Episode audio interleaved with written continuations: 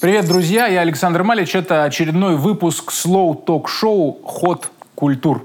И мы сегодня встречаемся с писателем Евгением Водолазкиным, автором романов «Лавр», «Брисбен», «Авиатор» и многих других книг, которые, надеюсь, вы читали. Думаю, что разговор этот будет интересен, просто потому что мы поговорим не только о литературе, но и о Совете по культуре при президенте Российской Федерации, а еще о чувстве языка и о том, что мне кажется действительно интересным сегодня. Приятного просмотра. Традиционно все ссылки на то, о чем мы разговариваем с Евгением Германовичем, вы найдете в описании к видео. От culture. Hot culture.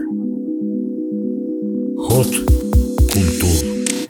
Евгений Германович, ну мы начинаем все эти разговоры с э, пяти событий, э, важных для вас. Пять ход культур. Ну, начну, пожалуй, с того, что мне э, близко, э, просто потому что это соединяет театр с э, литературой, в частности, с моими текстами. Я бы хотел, пожалуй, назвать э, постановку Лавра э, в театре на Литейном Борисом Павловичем. Это потрясающая вещь. А, я называю это, кстати, не потому, что это мой текст, э, а, ну, просто уж так сложилось, что этот текст хорошо знаю, вот, и могу... По ряду, по ряду причин. Ну, по ряду причин. И могу сравнить эм, текст с постановкой, хотя, говорят, не надо сравнивать, но, я, но все равно это невольно напрашивается. Очень здорово сделано. Причем сделано, я уж вчера допытывался у Бори Павловича, это нарочно так, это знание древнерусской специфики или так получилось. Но в Древней Руси не важно, кто говорит, важно, что говорит. И вот, выражаясь научно, субъект речи не имеет большого значения. Так вот, у него тексты Лавра рассыпаны по разным другим героям, по, по разным актерам. Mm-hmm. И э, это действительно очень хорошо. А, и в этой постановке, которая длится 4 часа, первые 15 минут актеры просто ходят, поднимают какие-то предметы с пола, по сцене ходят, по залу ходят. Это знаете, как выравнивается давление при опускании mm-hmm. батискафа в воду? А, так и вот здесь давление времени. Время было совсем другим в Средневековье зритель должен это понять. И вот это неторопливое движение, оно настраивает на нужное время, когда, э, я имею в виду, в Средневековье не было даже часов. Это было не нужно, потому что хватало солнца. И, в общем, спектакль очень-очень хороший, на мой взгляд.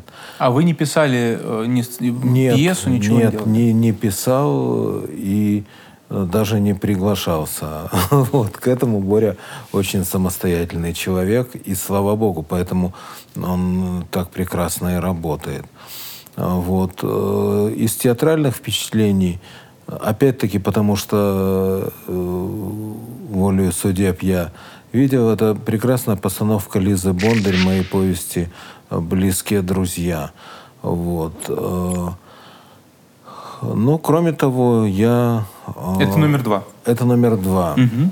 А вы ходите в театр, да, получается? Или э, только, я, только на, на то, что приглашают Вы свои? знаете, я раньше ходил в театры. Я, я раньше был очень театральным человеком. Вот. Сейчас я хожу, когда меня приглашают, и в основном на свои спектакли. Э, это не, не нарциссизм, это просто так получается, что уж если приглашают, так на, на, на мои. А, вот. И поэтому у меня впечатление театральное связано с моими текстами. Это не потому, что я так люблю свои тексты. Вот могу сказать, ну не театральное, киновпечатление, которого я ожидаю. Это фильм «Грех» э, Андрея Кончаловского. Мне недавно подарили потрясающий альбом. Вот это, это пусть пойдет одним пакетом с э, этим фильмом. На мой взгляд, гениального фотографа э, Саши Гусова, который много лет живет уже в Лондоне. Вот у него, в частности, прекрасный альбом цветной. Он снимает черно-белое, но mm-hmm. у него вот есть и цветные. Альбом «Королевские парки Лондона» с предисловием Бориса Джонсона, на минуточку. Вот. А тут он просто снимал, стоя рядом с Андреем Кончаловским во время э, съемок фильма. Это потрясающий альбом. Может быть, самый красивый фотоальбом, который я в жизни видел. Мы этот разговор записываем за неделю до выхода картины в России, картины «Грех» Андрея Кончаловского, поэтому мы ее еще не видели с Евгением Да, Германовичем. я тоже не видел. Ну, и, и вы не видели, я не видел, но э, по, там, по тем фрагментам, которые мы видели, картина потрясающе красивая. Потрясающе Да, красивая. там кадры какие-то красоты неземной. Особенно вот я видел портреты, портрет Микеланджело. Микеланджело э, дантист э, по профессии. Актер, который играет Микеланджело, в свободное от съемок время сверлит зубы. Его долго искали, по-моему, полгода. этого. Э, Человека, который может играть Микеланджело. Так мне Саша Гусов говорил, что не могли найти, нет такого лица. Лица же тоже в дефиците. Я помню, Лихачев видел когда-то портрет старообрядца одного, и он говорит, а ведь таких лиц больше нет. А, Вот. И таких, как э, у Микеланджело, наверное, тоже нет. Но нашли, вот, человек зубы лечит э, другим. э, И его взяли, и он прекрасно сыграл. Вот этого я ожидаю. А само по себе, мне кажется, вот пока то, что я видел альбом, альбом просто гениальный. И я не знаю, будет ли он в продаже и будет ли он вообще в России распространяться. Но я его храню как э, просто драгоценность. Это удивительной красоты альбом. Вы знаете, друзья, есть э, такие концерты, которые совершенно точно не нужно пропускать. 19 декабря на Сибур-арене в Петербурге Борис Гребенщиков и Аквариум. Традиционный зимний концерт. Будет классно. Э, Ссылка на билеты в описании. Для вас важна тема, да, которую э, Кончаловский поднимает в картине э, истории Микеланджело, вот этого периода его метаний, потому что Да. он, он же, это же, э, если вы не знаете, я поясню, идет разговор о том э, моменте в карьере Микеланджело, когда у него два параллельных заказа, и он совершенно не может найти себе место из-за этого. Да, потому что э, это важно, мне кажется, для всякого человека искусства, потому что м, это обычная история, э, когда надо искать компромисс между небесным и земным, между м, властями и совестью, между демократичностью и элитарностью. Э, Тут очень много разных оппозиций, и, и- а когда они все сходятся, еще бывают такие мгновения, то это совсем непростая задача. Вот. Поэтому мне интересно, как это решил Андрей Кончаловский. Тем более, что недавно мы с ним как-то вот так очень хорошо, подробно беседовали у него дома. Ну вот, и он говорил об этом фильме, и я очень многого жду от этой картины. Ну, посмотрим. Э, Вы можете свои отзывы в комментариях, если хотите, написать. Это, получается, у нас был номер три. Номер три. Ну, может быть, некоторые книги. Э, Вот э, мне очень понравился последний роман Джулиана Барнса. Э, Роман э, «Одна история». Э, Вот. Это он вернулся вот в, в плане силы, энергетики к роману, за который получил Букеровскую премию «Предчувствие конца». Великолепный роман, небольшой. А, Вот этот роман тоже очень хорошо сделан. У него были книги и перед этим, в частности, книга Шостаковича, которая, на мой взгляд, более интересна западному читателю, чем э, русскому. Как часто что, бывает в таких да, случаях. Ну, это вещи, которые у нас уже стали общим местом, а для них они непонятны. Кстати говоря, знаете, у меня был случай пару лет назад обсуждать с Барнсом этот роман. Меня пригласили на встречу с ним в Москву, англичане. И мы с ним минут 40 или час беседовали. Вот. И я ему сказал, что знаете, вот у вас в романе знаменитый сюжет о том, как приехали англичане в 1946 mm-hmm. году после постановления о звезде и Ленинграде и стали спрашивать у Ахматова и у Зощенко, согласны ли они с определением Жданова. Ахматова согласилась, Зощенко нет. И, а они ему говорят, а почему вот вы соглас... не согласны, ведь Ахматова согласилась? Он говорит, что у нее сын в тюрьме, а я, ну как я могу согласиться с тем, что я подонок? Вот. И я ему говорю, Джулиан, смотрите, вот э, как интересно. Ну, вроде бы, это, по-моему, студенты были, да. вот, английские. Я говорю, ну, молодые придурки, они не понимают, э, что они бросают человеку под ноги арбузную корку, после которой можно просто не подняться.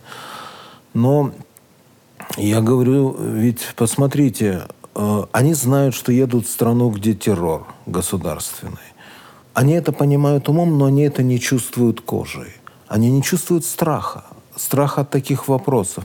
И вот я говорю, в этом разница. И он согласился. Он, да, даже мы как раз очень Э, хорошо об этом эпизоде сказал, его тоже поразило, что вот они стали задавать вопросы, что можно же было включить и мозги.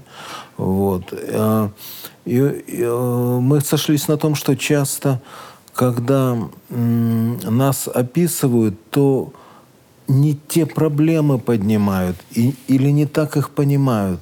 Потому что для того, чтобы описать точно, надо это прожить. Надо, чтобы Э, человек э, при слове Сталин испытывал трепет, э, чтобы у него пот проступал на лбу. Вот тогда он не будет задавать таких вопросов. И я говорю, что вот это непонимание наше с Западом, это одна из причин вот тех странных отношений, по поводу которых Барнс сказал, что его это очень расстраивает. Вот, ему казалось, что надо было к России отнестись в начале 90-х с гораздо большим вниманием. Непонимание рождает отчужденность. А, а тут непонимание просто физическое, э, такое, как, как в умной Эльзе. Mm-hmm. То есть э, человек вообще говорит о каких-то других вещах. И вот э, для того, чтобы это Ликвидировать надо читать э, книги той страны, которую хочешь понять. Не ее телевидение смотреть, не ее интернет, э, а, ее литературу. Это самый беспристрастный свидетель. А Барнс, вы думаете, не читал? А, Барнс читал. Мы, я тут не, не Барнс огород а, а я понимаю, в огород тех, тех, людей, а, тех, тех людей, да. которые приезжали.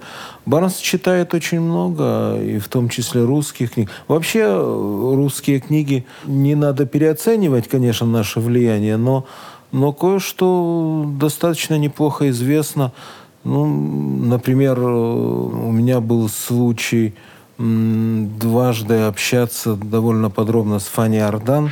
А, она потрясающе хорошо знает русскую литературу современную, не, не только классику, mm-hmm. которую она читает все и всех и знает. А, вот она вела вечер в Париже, на котором я выступал, и такое знание обнаруживала, что ого-го.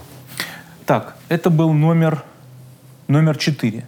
Номер четыре. Да, и последнее что-нибудь. А, последнее, ну, это последнее не по э, э, last but not least. Да. Вот. Э, это не новое событие, но как-то я просто недавно опять с этим столкнулся, думал. Я имею в виду книгу Литова «Благоволительницы». Угу. Это совершенно убойный роман. Вообще не, непонятно, как можно было такое написать. Говорят, что Литл Э, купил ящик водки, будучи в Москве, закрылся в гостинице и за три месяца это написал. Ну, он готовился, я не знаю, может быть, это миф, э, может, нет, но это не важно. Сам роман ошеломляющий. Вот. Я напомню, его многие читали, что это роман о бывшем, э, то есть о, не о бывшем, об эсэсовском э, офицере, Э, который, в общем, является исчадием ада, э, но то есть тема не новая. О таком подонке в квадрате, но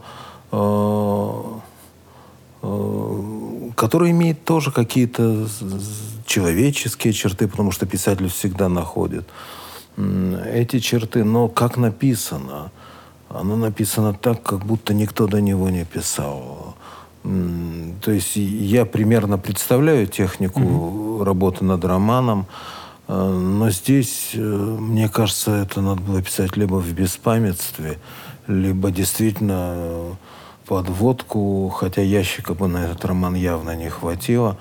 Вот. Но э, роман производит ошеломляющее впечатление. Ну вот, пожалуй, есть еще какие-то вещи, о которых можно было бы поговорить, но... Ну, может быть, они всплывут там, да, в процессе нашей беседы. Ход мы сегодняшний выпуск встречаем в этой супер классной библиотеке имени Лермонтова. Это филиал Бронницкая. Приходите, здесь отличные Э, книги — это раз, а два — очень доброжелательные люди вас встретят, которые вам наверняка посоветуют что-нибудь хорошее, и вы уйдете отсюда не просто с книгой, но еще и с э, хорошим настроением. Библиотека Лермонтова, филиал Броницкая. Благодарим. Ход а, раз уж мы затронули вопрос взаимоотношений России и Европы, вы же при этом оптимистическую позицию довольно да. занимаете и говорите, что Россия, с вашей точки зрения, европейское государство и что через какое-то время все переменится, да, что мы да. как-то сблизимся обратно. Да, я более того, сейчас у меня э, в гостях был один американский писатель, э, и мы как раз об этом говорили. Э, я убежден, что для России естественный союзник это Европа и Америка, потому что это одна цивилизация, это одна культурная парадигма. А, меня, я скажу правду, не очень вдохновляет восточный вектор политики и азиатский. Это все тактические могут быть союзы, но цивилизационно они не оправданы и вряд ли они жизнеспособны. Может быть, э, сейчас, там, чтобы кого-то напугать на Западе, можно э, целоваться с кем-то на Востоке, но по большому счету, если серьезно брать, я не верю в э, движение России на восток mm-hmm. плотное. То есть мы можем быть хорошими соседями, мы можем уважительно и дружески относиться друг к другу, но вряд ли мы способны жить под одной крышей. Э, так как э, вот того чувства единства, которое всегда у России было с Западной Европой. Я всегда подчеркиваю западное, потому что я вспоминаю, как Лихачев, когда кто-то говорил, я, а в Европе там, он говорит, как в Европе, а вы где находитесь? Вот. Он всегда поправлял, говорите в Западной Европе, потому что мы тоже Европа. Э, в этом смысле я действительно ученик Лихачева, и мне близка его идея э, общего развития и общей судьбы европейской культуры. Сейчас эта идея наиболее, то есть, может быть, актуальна как никогда. Я вот э, проехался по нескольким странам и как раз об этом говорил с моими читателями, которых меня очень так симпатично и доброжелательно встречали. Вот. Я говорил о том, что Россия э, всегда была частью Европы, но сейчас вот это единство, оно важно потому, что э, европейская культура понемногу сворачивается. Это то, о чем я вас хотел спросить, что да. если мы становимся, если мы одна часть, если мы одно целое, то значит и у нас закат. Э, да, и у нас, я бы не назвал это закатом э, э, вслед за Шпенглером, но мы, мне кажется, все-таки... У меня нет ура-патриотизма, я не, не в этом смысле говорю, но мне кажется, мы немножко поживее. Они такие благообразные старички, а мы еще, так сказать, способны что-то изобразить. Я бы не назвал это закатом, я бы сказал, что мы, может, и не закатываемся, но возникают такие культурные цивилизационные силы, которые покруче будут. Вот. Та же Азия, к которой я отношусь с огромным уважением, но не считаю ее близкой к нашему типу культуры. Если в 19-20 веках европейская культура была всем, не просто мейнстримом, а именно всем, то сейчас э, она одна из, и европейская цивилизация одна из. Э, я э, сторонник и как бы э, я себя считаю европейцем по убеждениям и мне, э, в общем, грустно наблюдать, что место европейской культуры в мире становится все меньше. И в этом отношении мы должны быть э, рядом друг с другом, чтобы поддерживать вот та энергия, которая накопилась у обеих сторон в пору разлуки, ну вот я имею в виду 20 век, чтобы она теперь соединилась и била единым ключом. Может быть, это немножко романтическая позиция, но мне именно эта позиция близка, и я думаю, что реально мы в обозримом будущем, весьма обозримом, э, соединимся. Все сейчас меняется, все совершенно э, другое. Э, Америка меняется, наш главный оппонент. Э, я думаю, что через пару-тройку лет она будет уже другой. Она начала... Не вот будет это... нашим оппонентом? Думаю, что не будет. Думаю, что не будет. Э, вот Трамп — это симптоматично. Не в том дело, что Трамп там эксцентрик и, ну, мягко говоря, да. есть другие определения. Вот. Но Дело-то в том, что его выбрали. Эксцентриков много, не, не всегда их выбирают. А надо понять, почему выбрали. А, можно было бы выбрать скучную тетку Клинтон а, и успокоиться. Но этот, этот закат еще более очевидный. А Трамп Э, это типичный реформатор. Реформаторы всегда эксцентрики. Э, или эксцентрики внешние, или... Или, или, или внутренние, внутренние, такие скрытые, да. да. Э, допустим, у нас Горбачев, вот, который очень непопулярен, но который, мне кажется, был единственно возможным вариантом и приемлемым. Так вот, Трамп — это запрос Америки на, на, на другую жизнь. Это усталость от э, империи потому что империя – это очень дорогая игрушка в энергетическом, финансовом смысле. Э, ведь просто так ни, ничего не держится вместе. Э, надо покупать, надо угрожать, надо заставлять.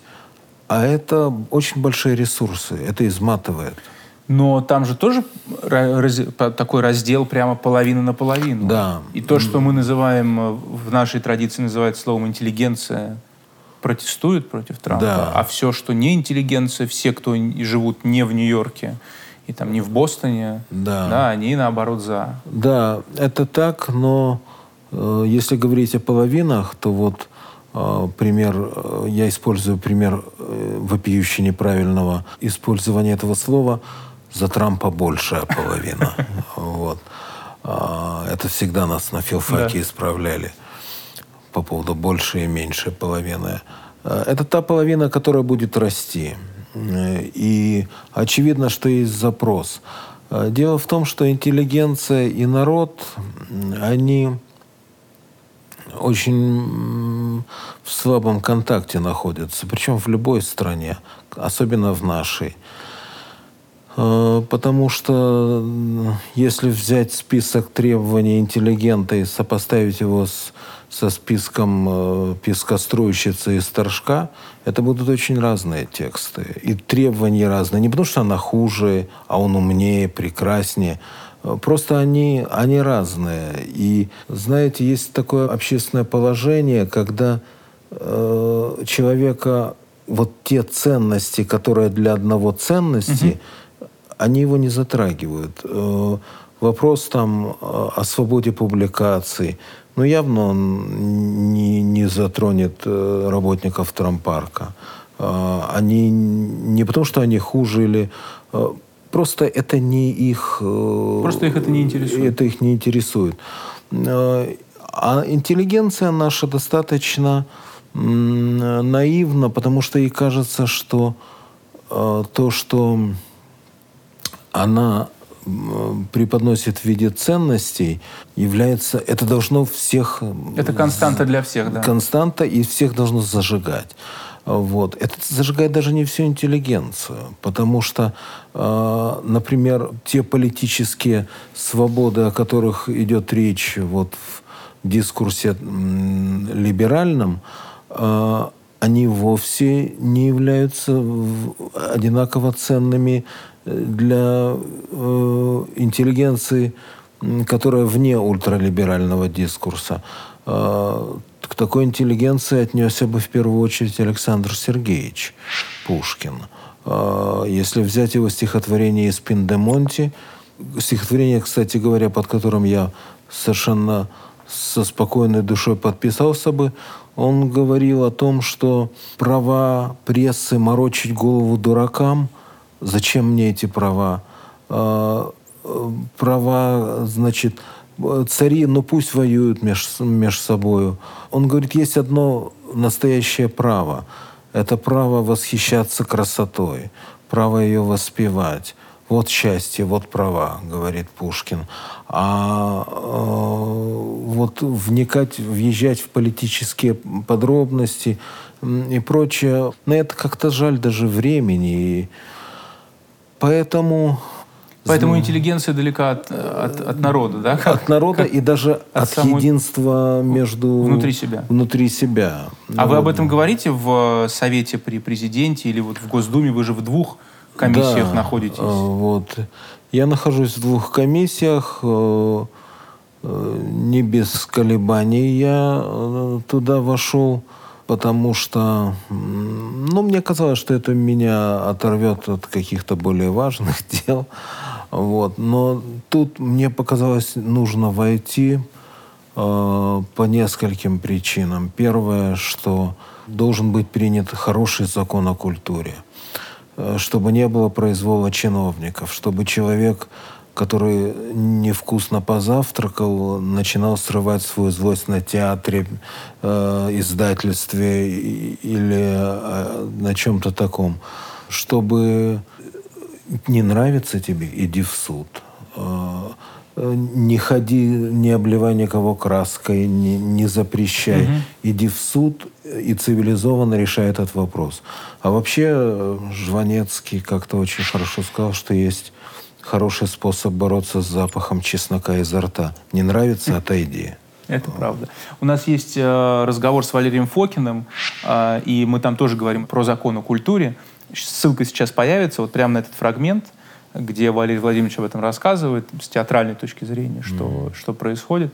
И там, конечно, есть эпизоды, которые меня совершенно поразили из серии, что если вы на уровне э, планирования постановки придумали на камзоле три пуговицы, и эти три пуговицы э, в результате изготовили, а потом, когда артисты в этом костюме вышли на сцену, стало понятно, что три нужно заменить на одну, и там не белую, а черную, например, mm-hmm. то это для театра большая проблема, потому что установлено было в законе, прописано было в тендере, что они должны быть только такие, и для того, чтобы это поменять, надо провести ряд ну, да. сложных манипуляций. Да. Но это, это такая, казалось бы, э, бытовая история.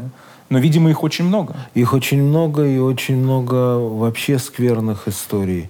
Э, я это понял, э, потому что, ну, например, э, вот какая-то очень странная история с Мытищинским театром, когда странные какие-то начались движения с тем, чтобы отжать у них то ли большой зал, то ли весь театр. В общем, туда и ОМОН пригоняли, и пять проверок в год было.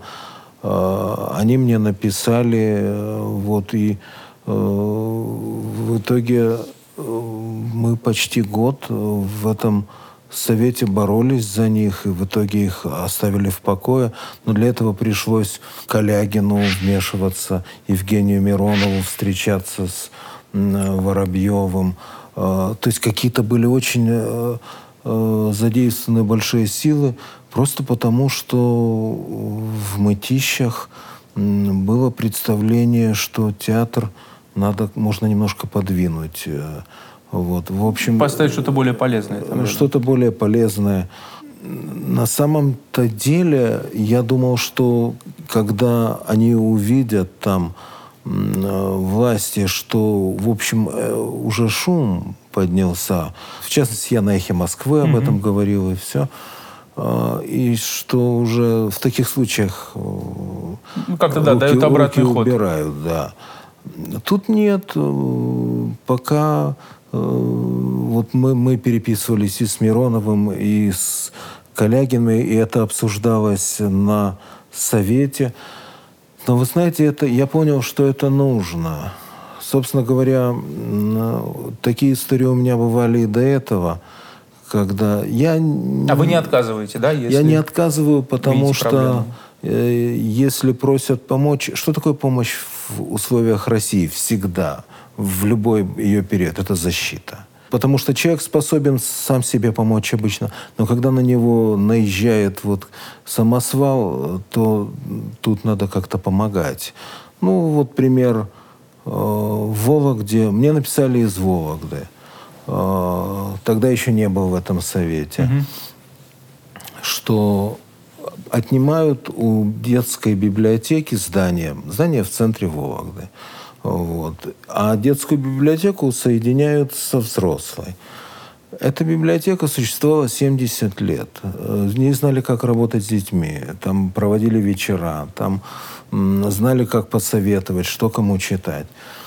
Естественно, что во взрослой библиотеке никто этим заниматься не будет и заморачиваться этими вещами не будет. Не говоря о том, что половину уволили. И я написал тогдашнему губернатору на, написал как угу. частное лицо. Не ответили ни губернатор, а какой-то его помощник на трех листах, что это не сокращение, это оптимизация.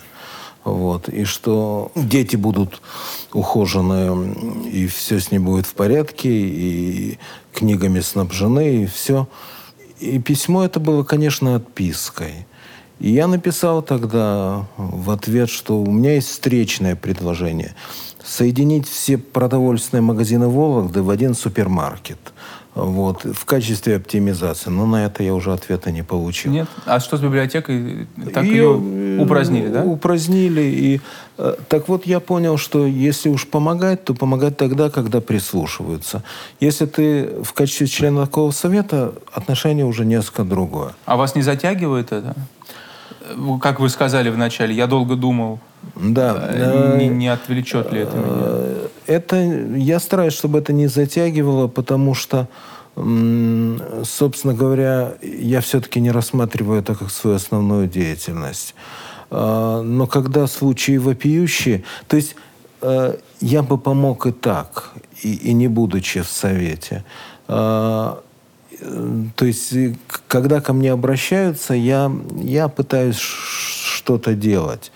Э, по крайней мере, говорить об этом. Но э, то есть это бы и так было. Но совет мне в каком-то смысле облегчает общение с тем начальством, которое я пытаюсь уговорить не делать те или иные вещи. Но вообще влезать в это не полезно вот так вот по уши.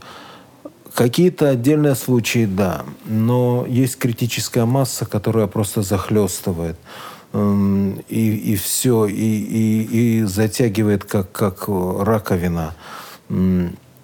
Поэтому надо быть очень осторожным здесь, э, потому что если ты влезешь в это вот с, с руками головой, и ногами, да. с головой, то ты перестанешь быть тем, в качестве кого-то был интересен. Вот. Да, и... это э, то, о чем я вас еще хотел спросить. Ведь если вы занимаетесь это же другое дело совершенно. Это же Абсолютно это обществен... Ну, другое, ну, да. Назовем это словом общественный деятель, да, словосочетанием. Да. Это же вообще другое. Это же не, не писатель.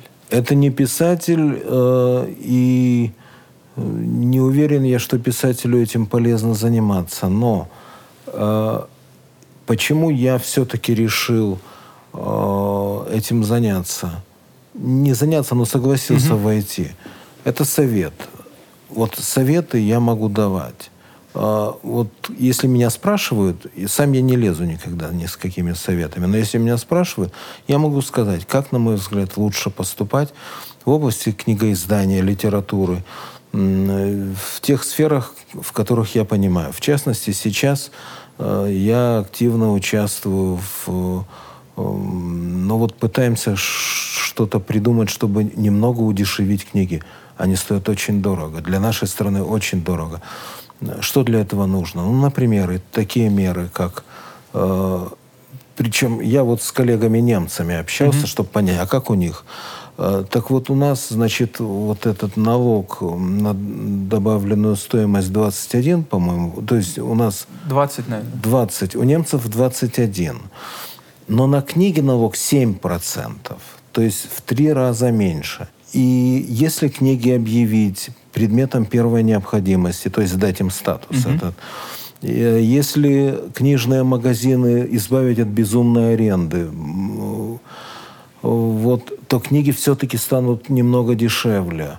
А это очень важно, потому что я знаю людей, которые не могут себе позволить. Не могут себе позволить. Книги. Вот мы сейчас в библиотеке находимся, они ждут, пока книга придет в библиотеку. И, и в библиотеках очереди на книги, потому что э, люди не покупали, они ждали, когда придет в библиотеку. А библиотеку книга, ну, это надо подождать еще. Она не, не, не сразу Не приходит. с первого тиража даже. Э, и, и, по крайней мере, это как-то довольно такой дли, длинный процесс. Ну, кстати говоря, ваши книги, вот мы здесь в этой библиотеке Лермонтова в Петербурге, и «Лавр», и «Авиатор» — это первое место по, в рейтинге по книгам, которые берут люди читать. Ну, вы знаете, меня это очень радует, потому что э, когда лидируешь в рейтингах э, продаж, это ведь случайный во многом элемент. Кто-то на Новый год дарит там, э, или, или просто э, покупают очень часто не себе, не из внутренних mm-hmm. потребностей. А вот когда в библиотеке это э, потребность человека в чтении, так что мне это очень приятно. Но в отношении общественном, знаете, я не считаю себя общественным деятелем. Я всякий раз помогаю в частных каких-то вопросах, если помогаю, э, если есть возможность, если я вижу, что это может состояться. Но я, мне кажется, был приглашен и пошел в том качестве, что я человек вне партийный. Я вне партии, вне идеологии. Э, я рассуждаю о каждом предмете в его, пытаясь судить его в совокупности э, его проявлений, причин, а не в контексте, там, допустим, взглядов партии э, или, или какой-то идеологии. И вот когда ты рассматриваешь каждый предмет в отдельности, э, очищаешь его от налета вот всякого, всякой идеологической шелухи, то мне кажется, что это перспективный путь. Но э, здесь я с вами не соглашусь вот в каком аспекте. Мы с вами обсуждали э, историю с студентами английскими, угу. которые были не в контексте и которые задали те, подложили, как вы говорите, арбузную корку, которую... Да, нет, э, в этом контексте надо быть. Не надо быть в контексте идеологии э, и в контексте партийности. Особенно партийности. Партия — это этимологически часть. Не надо быть частью, надо быть как-то так пытаться совсем э, быть в стороне. Быть в стороне или, по крайней мере, учитывать весь, весь спектр. Э, потому что, знаете, идеология – это атрибут партийности. Я даже, поясняя, что такое идеология, изобрел такое сравнение, что это комплексный обед. Когда въезжаешь в какую-то идеологию, то вроде бы проще. Знаешь, что можно, чего нельзя. Эм, вот. И как комплексный обед ты сразу выбираешь, э, но ведь обязательно будет блюдо, которого ты не ешь. А съесть заставят, потому что такая-то кухня – вот. И вот это, мне кажется, этого должен избегать вообще человек культуры, писатель. этого не всегда э, удается избежать. Жизнь сложнее, чем схемы, но стремиться к этому надо. И мне кажется, что вот сохраняя баланс вот своей самости, своей неангажированности, своей внепартийности, с одной стороны, и с другой стороны стремление помочь, потому что э, легко быть надмирным, э, легко воротить нос от всего, а ты помоги. Э, вот, так вот, соблюдая этот баланс, мне кажется, можно э, как-то относительно правильно жить. Ход культур. Я не спрашивал вас об этом в, в прошлую встречу, но тогда еще хотел спросить, э, как получилось, что вы из Киева, зачем вы переехали в Ленинград? Как это произошло? Э, это произошло, первое, что я хочу сказать, не случайно. Не случайно, что в Ленинград, не Москву. Вот я сейчас проезжал Троицкий проспект, Э, там жил мой прадед. Он был директором гимназии до революции в Питере. И он... У нас большая семья, но она частично в Питере, сейчас частично в Москве. Вот, вот эта киевская часть, киевская ветвь возникла после того, как он э, воевал, вот мой прадед, в Белой армии, потом он бежал бежал туда, где его никто не знал, на Украину, поскольку э, здесь все знали, что куда он уходил, угу. и у него хватило мозгов не вернуться сюда, и это ему спасло жизнь. Вот. Э, даже семейное предание, по крайней мере, бабушка мне так рассказывала, что он, устроившись учителем на Украине, он даже не отказывал себе в том, чтобы выступить иногда в качестве ветерана гражданской войны на школьных собраниях. Правда, он не конкретизировал, с какой стороны. С какой стороны? Вот. Но он, причем он такой, он поднимался с, утром с песней «Вставай проклятием заклеменный», ненавидел советскую власть, но она об этом не знала, по счастью. Вот. И мое возвращение было, то есть мой приезд был в каком-то смысле возвращением. Э, почему говорю я не случайности?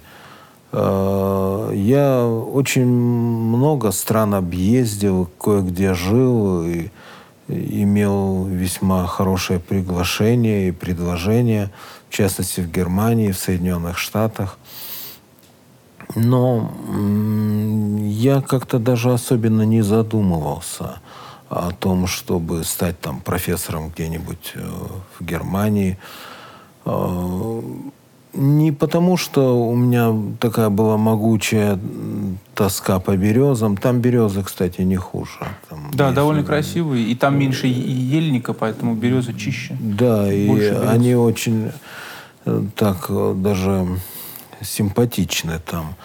Но здесь другое было. Здесь знаете, вот э, тоска по улицам, по своему дому, по письменному столу. Вроде письменный стол может переехать там в, в город Мюнхен или еще куда-то. Но это уже не то. Кроме того, знаете, я был совершенно по-идиотски счастлив, когда после длительного отсутствия приехал и в троллейбусе как фон услышал русскую речь.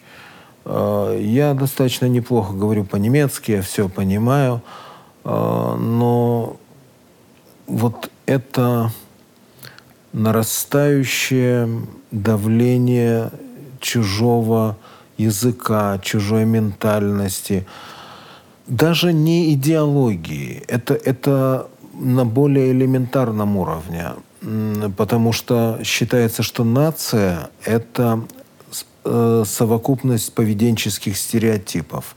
Это то, что не, нельзя выучить. Э, и когда вот я смотрел этот фильм «Замечательное похождение Штирлица», то я всегда думал, как, как он так ухитрился. Дело в том, что тут, тут ведь не только э, язык, а язык это почти невозможно в зрелом возрасте. Это фонетика, которую не поставить. Вот. Но поведенчески на каждое каждое мельчайшее событие есть своя реакция, своя поведенческая, есть свой жест. Есть случаи, когда э, всякий немец обязательно выпустит воздух сквозь э, сжатые губы. Что ты ему скажешь, он... И ты понимаешь э, целый спектр, э, что, что выражает немец. Вот наши так не умеют выдавать, потому что э, у нас совсем по-другому. И вот этому не научиться. А, и ты всегда чужой. Не то чтобы я стремился быть где-то своим совсем, но ты всегда в положении а, положении голова на Красной площади. То есть ты не можешь исчезнуть, а быть частью всех. Ты обязательно либо с плюсом, либо с минусом, но ты иностранец, ты чужой. Это может быть ты чужой, мы тебе рады, ты чужой, пошел вон. Это понятно. Но, вот. может быть, это только с Германией так связано с э, языком э, с и Германией, с какой-то генетической памятью э, нашей? Может быть, с Германией это особенно связано, потому что там вот эта структура, кристаллическая решетка, она, в ней все элементы заняты.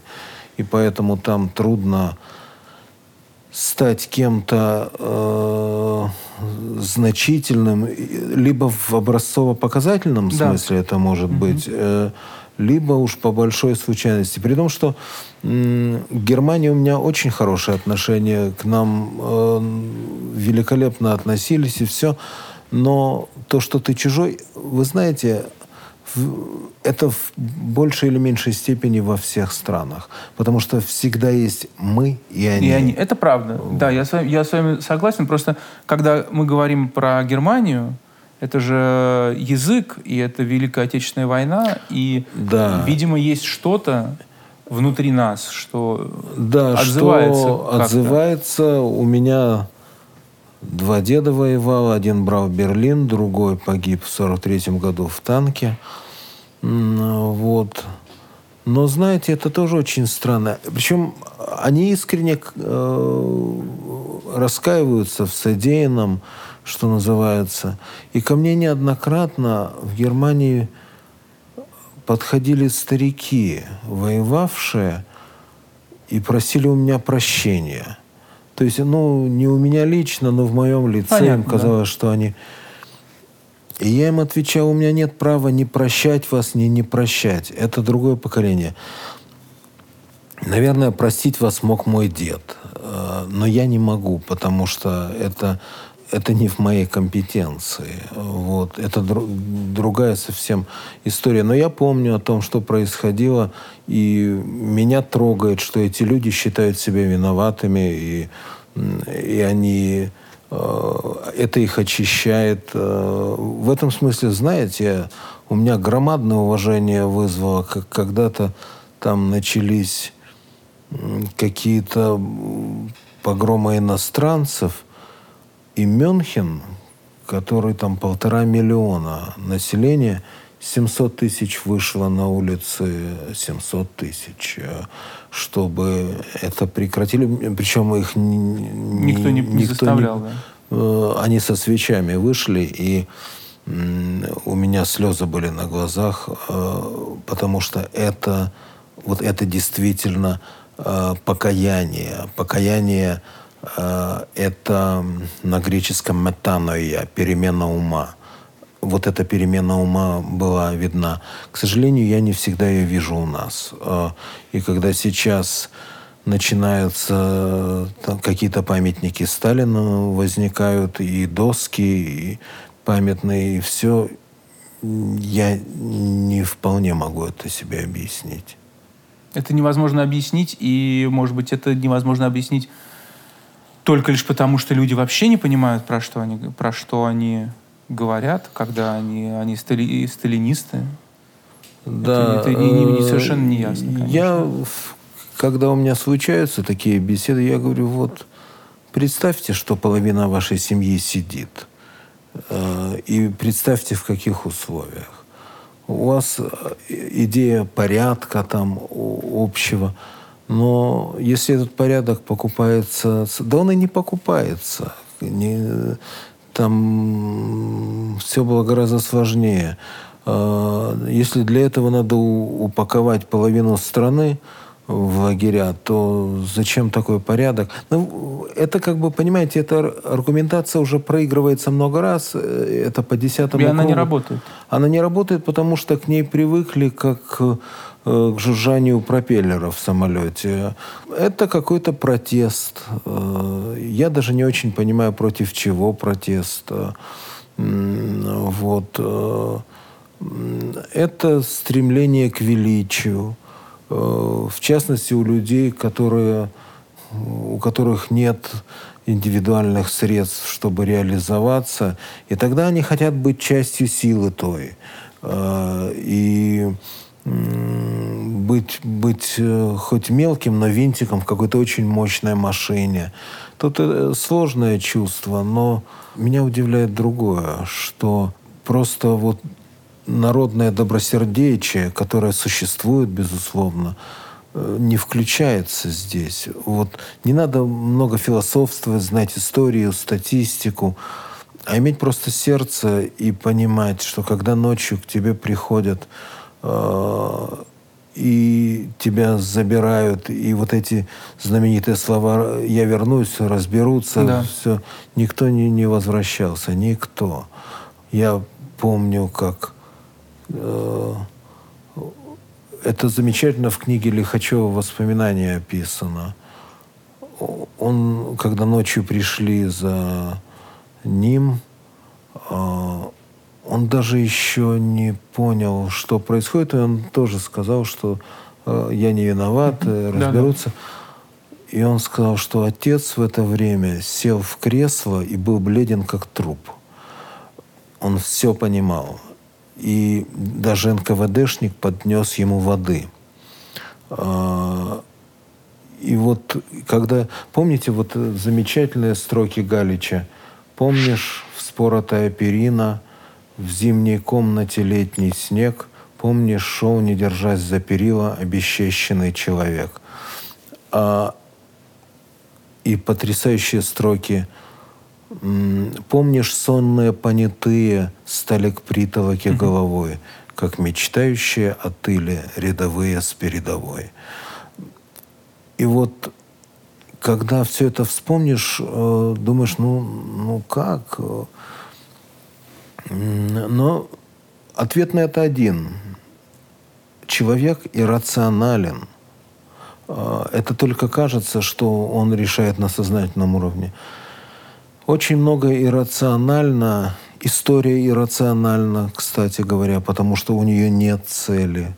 Э, у истории нет цели, потому что она состоит из миллионов целей отдельных людей, которые никак не связаны между собой. Э, это броуновское движение, у которого нет единого вектора. Цель есть только у человека.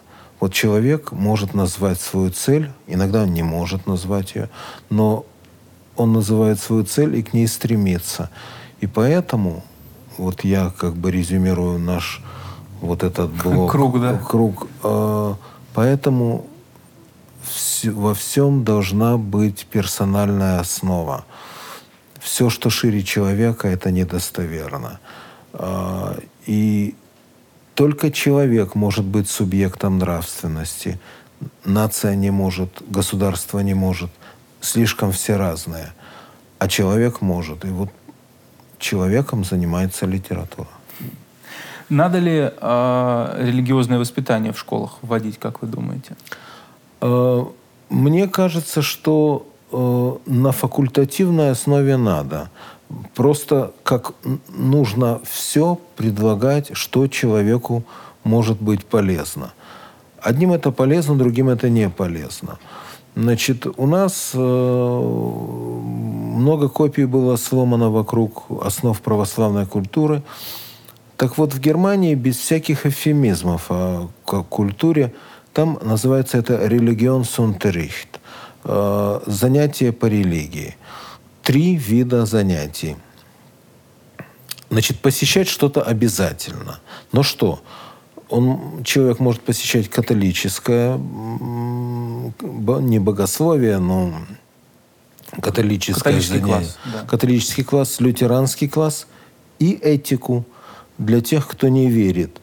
А, вот наша дочь, которая ходила в Германии в гимназию, она ходила на этику, потому что она э, не принадлежала ни к католикам, ни к лютеранам, а православная. Она мне говорит, православный священник, а зачем на этику ты ее отправил? Надо было в католическую. Это почти то же самое. Он говорит, мои дети ходят в католический класс, а что неправильно, я им объясняю. Так что это важно сделать факультативом.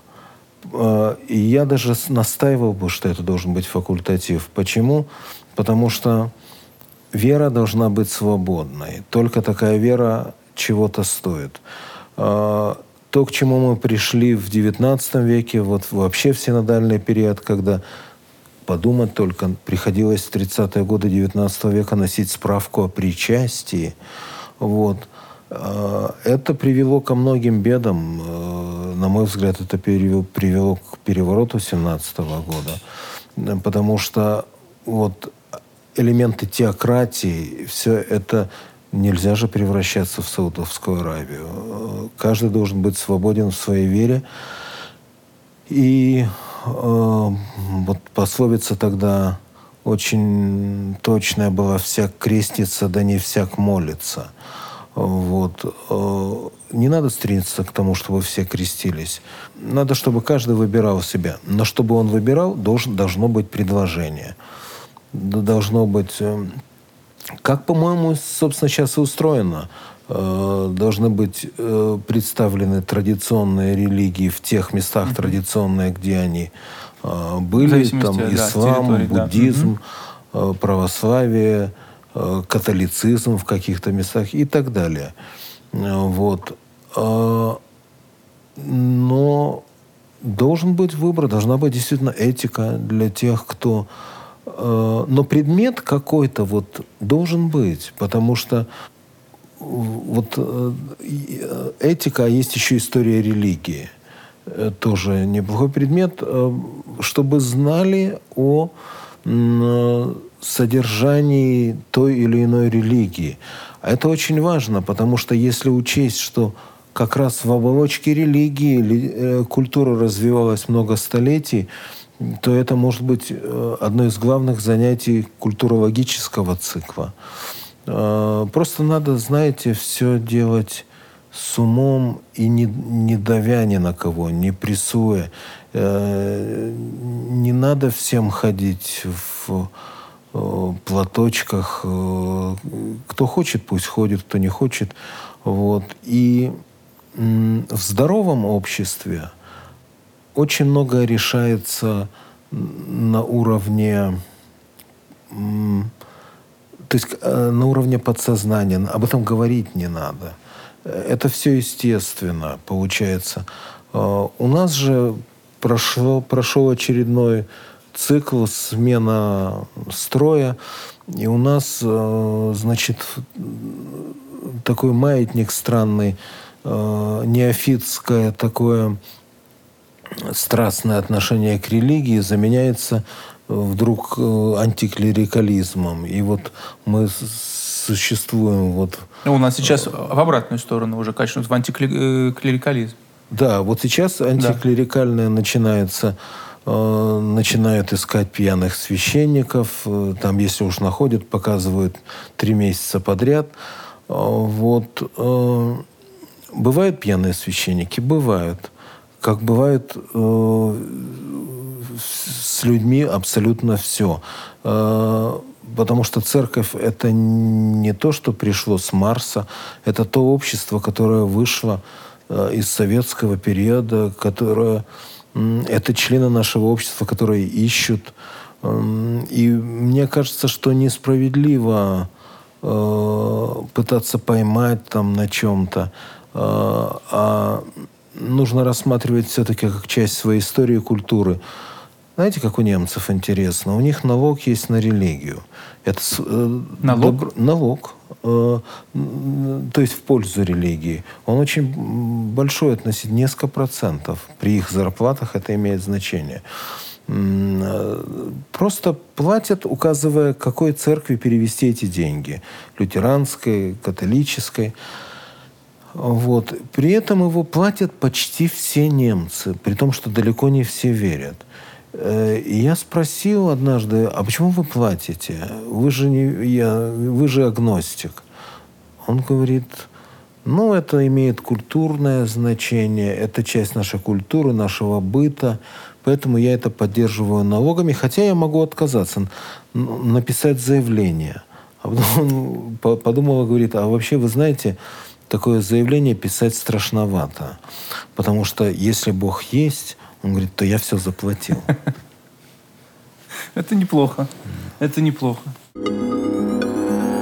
Ход Мы должны еще вот о чем успеть поговорить. У нас совсем мало времени остается. А как вы думаете, можно ли... Вот с вами как произошло? Вы, когда из Киева переехали в, в Ленинград, можно ли приобрести чувство языка? Потому что, наверное, в Киеве ведь разговаривали по-другому, другая речь была. Что вы говорите? Вот то я говорю, да. потому что, потому что я, я догадываюсь, что так оно и было. Да, так оно и было. Но я воспитывался в русской семье, которая приехала... Вот э, это... Язык — это все-таки консервативное явление. И э, вот это петербургское произношение, которое, оно, его остатки даже меня достигли. Поэтому у меня никогда не было проблем с этим. Но мои как раз родители, они сочли нужным, чтобы я пошел в украинскую школу. Я был первым в нашей семье, кто говорит по-украински. А, вот. И я выучил. Это была школа, в которую никто из э, киевских детей не хотел идти. Эм, там были только преимущественно дети писателей украинских, которые mm-hmm. говорили э, на украинском. Вот. Э, русские школы были переполнены, в украинские никто не шел.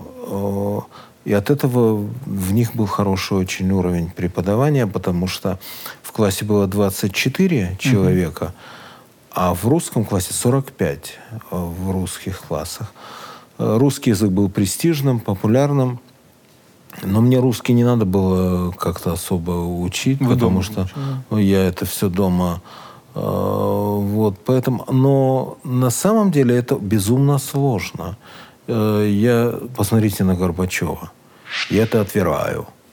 Вот, или вот, казалось бы, что у него были все возможности какие-то орфоэпические курсы пройти или все. Нет, он ну, вот это, этот говор э, кубанский там или какой он э, остался при нем. А вообще, вы знаете, очень интересно. В Киеве э, я ведь филфак в Киеве оканчивал. Да.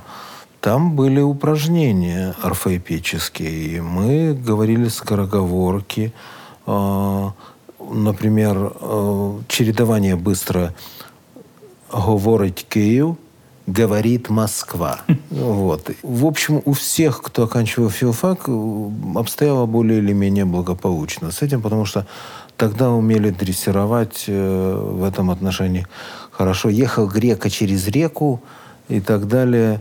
Вот я даже в своем романе использовал а, трудно, жутко жуку жить на суку. Вот.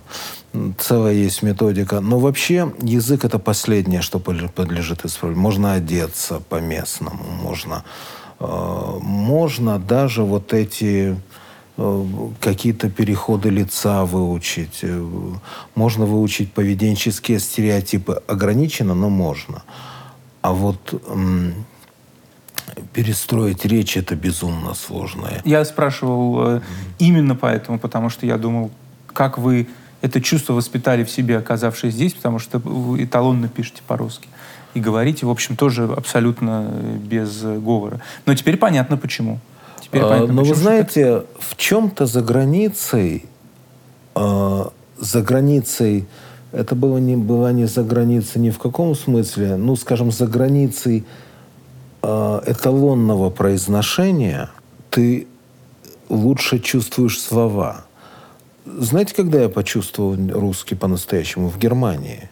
На Украине разница невелика была, mm-hmm. потому что все говорили, никто не говорил по-украински. Говорили на плохом русском, но по-украински никто не говорил. Не все. Это интеллигенция все-таки говорила эм, по-русски хорошо. Это сейчас вот я слушаю по телевизору и удивляет меня, откуда все это взялось. Вот такое. Но тут э, такая языковая мимикрия. Здесь нельзя сейчас очень отличаться от общего фона в Киеве, и поэтому Потому говорят так вот, понимаете, что вот говорят и все. И чтобы не выделяться, то есть. А вообще язык это его чувствуешь, когда ты вне его э, ареала распространения. Вот я почувствовал в Германии. И каждое слово как-то ты его пробуешь на язык в чужой языковой среде многое понимаешь, многое вспоминаешь. Это не только языка касается, это касается понятий. У меня есть рассказ один, ну, то есть он о другом, но там, среди прочего, упоминается фраза э, знаменитого французского историка Фернана Броделя, где он, отправляя своего ученика э, из Парижа в Лондон, он сказал, уж я не знаю, поймете ли вы Англию, но Францию вы поймете точно. Вот, вот некоторый выход mm-hmm. за пределы, он очень, он благотворен. И э, ты начинаешь лучше чувствовать. Посмотрите такое явление, как Георгий Иванов, замечательный поэт.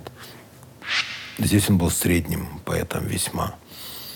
Его сделал отъезд. Э, ностальгия по языку, по стране. И там он стал великим поэтом в Париже. Иногда для того, чтобы понять, надо выйти, надо выйти. за пределы. Но это ровно то, о чем на самом деле мы разговариваем вот весь этот час. Да. И про общественный совет, про все, про все, про все надо выйти, чтобы понять, что внутри. Да, и мы, кажется, выходим за пределы. Ну, э, у нас есть э, бесконечный лимит, это же, это же ну YouTube. А, но есть все-таки лимит терпения и времени людей, которые нас смотрят. Спасибо вам большое, что вы с нами. Мы все ссылки вынесем в описание, как я уже сказал, про все, о чем Евгений Германович говорил. Но чтобы чуть наполнить больше это описание, я бы вас попросил напоследок, может быть, назвать три э, русские книги последнего времени, не ваши, которые вы бы рекомендовали нашим зрителям к прочтению. Вот из того, что вам кажется обязательно нужно. Мы можем взять любой период. Можем взять, например, 20 век и 21, а можем взять только 21, что вам угу. приходит на ум. Знаете, я, пожалуй, я все-таки вот возьму без горячей этой современности. Да, да, да, конечно. Да. Я очень люблю Гоголя. Это великий мистик. Интересно, что Набоков, такой циник и сноб, он тоже безумно любил Гоголя. Гоголя любят все, кто хочет выйти за эти пределы, пределы видимого. Набоков, кстати, замечательно сказал о Гоголе. Если вы хотите понять, что произошло с Россией, почему она победила в войнах, закройте Гоголя. Все, что у него происходит, это его личные домовые. Это мне близко в Гоголе. Знаете, я все-таки, пожалуй, назову в порядке исключения еще одну книгу из современных.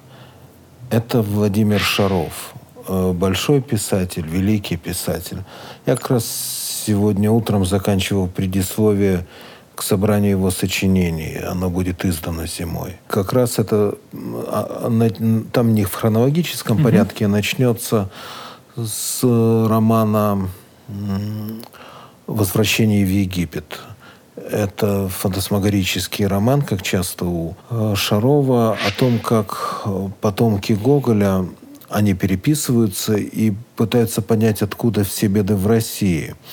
И приходят к выводу, а это потому, что Гоголю не удалось написать второй том «Мертвых душ».